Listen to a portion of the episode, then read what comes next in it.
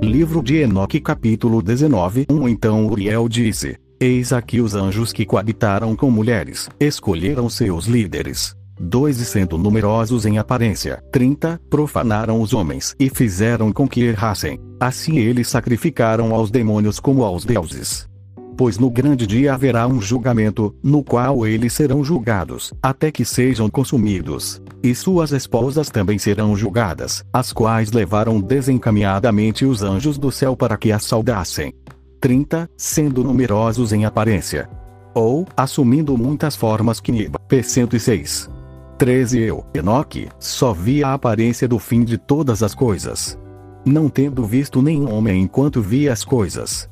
Livros de Enoque capítulo 19